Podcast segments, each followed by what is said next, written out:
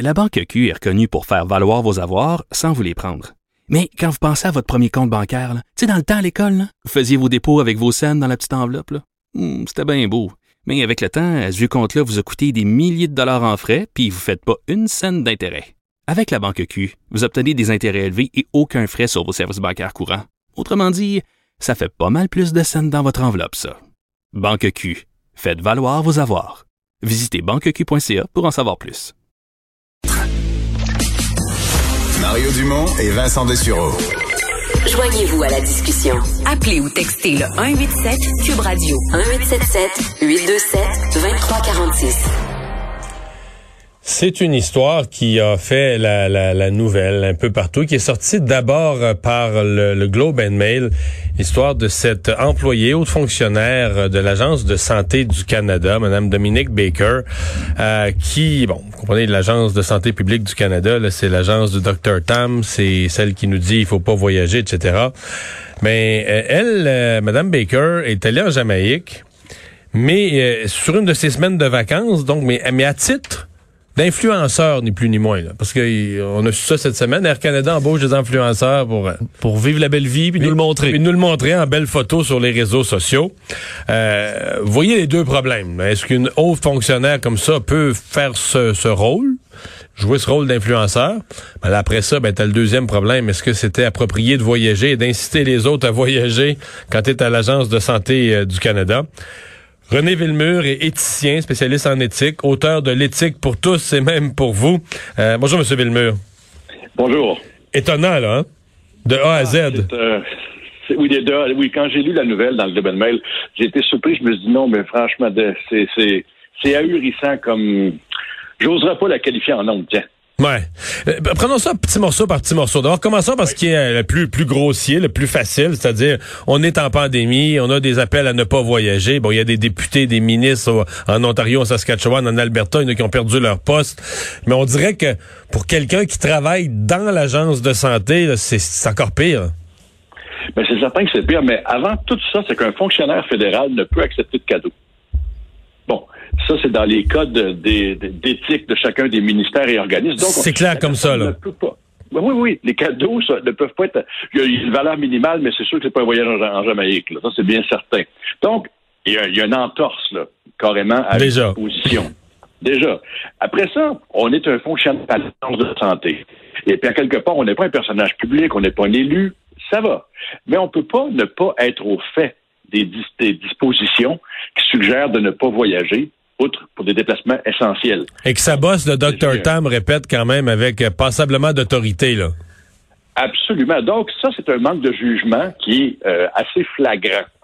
Le deuxième manque de jugement, c'est d'aller mettre ça en ligne en plus. Mais ça, elle n'a pas le choix, là. Alors, Parce que, non, mais ça, corrigez-moi, mais ça, c'est, c'est le deal, là. c'est, c'est, c'est la- la- l'entente.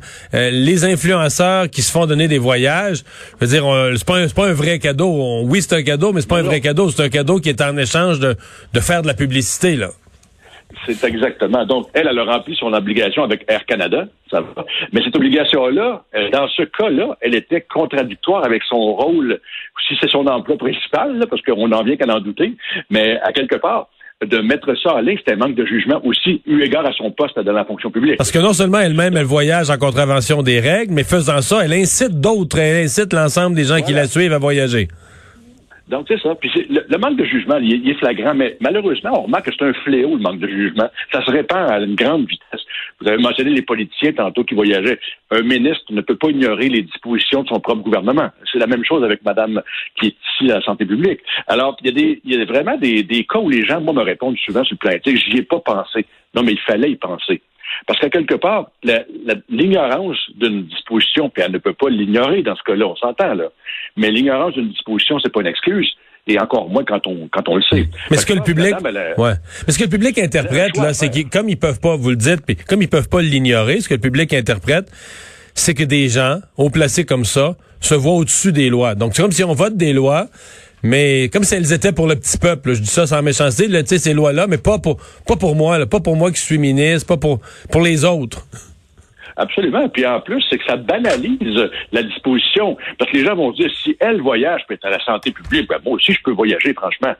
Alors, l'exemple qui est donné, le précédent qui est installé, c'est pas quelque chose qui est souhaitable. Autrement dit, l'action de madame, si tout le monde faisait comme elle, est-ce que ça serait correct? La réponse, c'est non.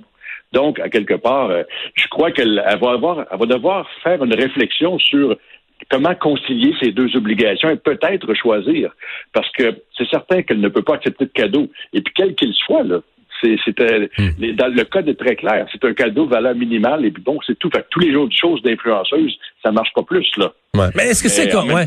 Mais au-delà du ouais, parce que je sais bien que euh, le rôle d'influenceur vient avec le fait que tu te fais donner, tu sais, que ce soit un repas au restaurant, tu te fais donner un cadeau, puis en échange, tu, tu, parles en bien du restaurant ou tu montres des photos de l'hôtel où t'es, puis tu dis que t'es bien, puis tu manges bien, puis le buffet est mmh. bon, puis tu mets des photos du buffet, puis ça, on comprend l'échange de bons procédés, mais outre le cadeau, est-ce que le rôle d'influenceur, cette idée d'être une espèce d'agent sur le terrain, euh, qui, est-ce que c'est compatible avec euh, le, fait d'occuper une fonction importante dans la fonction publique? Pour moi, c'est incompatible. C'est, euh, il y a une incompatibilité de fonction claire. Et puis, dans ce cas-là, c'est pire parce que les deux cas touchent euh, le même secteur d'activité, c'est-à-dire la dame s'occupe de la santé, la santé publique dit pas voyager et elle voyage. C'est certain que si on avait dit elle a accepté, euh, je sais pas, un repas au restaurant, c'est encore un cadeau qu'elle peut pas accepter, mais il demeure que le, préjudice est moins grand. Mais dans ce cas-là, vraiment, il y, a des, il y a des choix à faire parce que les, le, boulot d'influenceur, je comprends que ça implique de recevoir des cadeaux, ça implique d'en parler, mais c'est peut-être incompatible avec la fonction, simplement. Et puis, dans la, quand on est dans la haute fonction publique, il y a bien des choses qu'on peut pas faire, et c'est ce qui permet de préserver la confiance de la population envers l'agence. Hmm. Euh, l'article euh, est pas très précis au niveau des sanctions, hein? Parce que est-ce que ça peut rester non, sanctionné? Ben, je serais étonné. Parce que, regardez, l'obligation, c'est-à-dire l'interdiction de recevoir des cadeaux, elle est claire. Euh, c'est à mon avis, elle ne peut pas ne pas être sanctionnée, mais je pourrais pas vous, je pourrais pas évaluer le niveau de sanction. Ça, j'ai aucune non, Ça, c'est les règles internes. C'est ça, exactement. C'est de la régie interne. Mais euh, moi, je sais que pour euh, être dans beaucoup dans la fonction publique, tant au Québec qu'à Ottawa, l'interdiction de recevoir des cadeaux, elle est claire. Tout officier élu, évidemment, tout fonctionnaire en position d'autorité et tout fonctionnaire, point. Donc, euh, elle, elle, tombe dans une des trois catégories. Là. Ouais. M. Villemur, merci beaucoup d'avoir été là.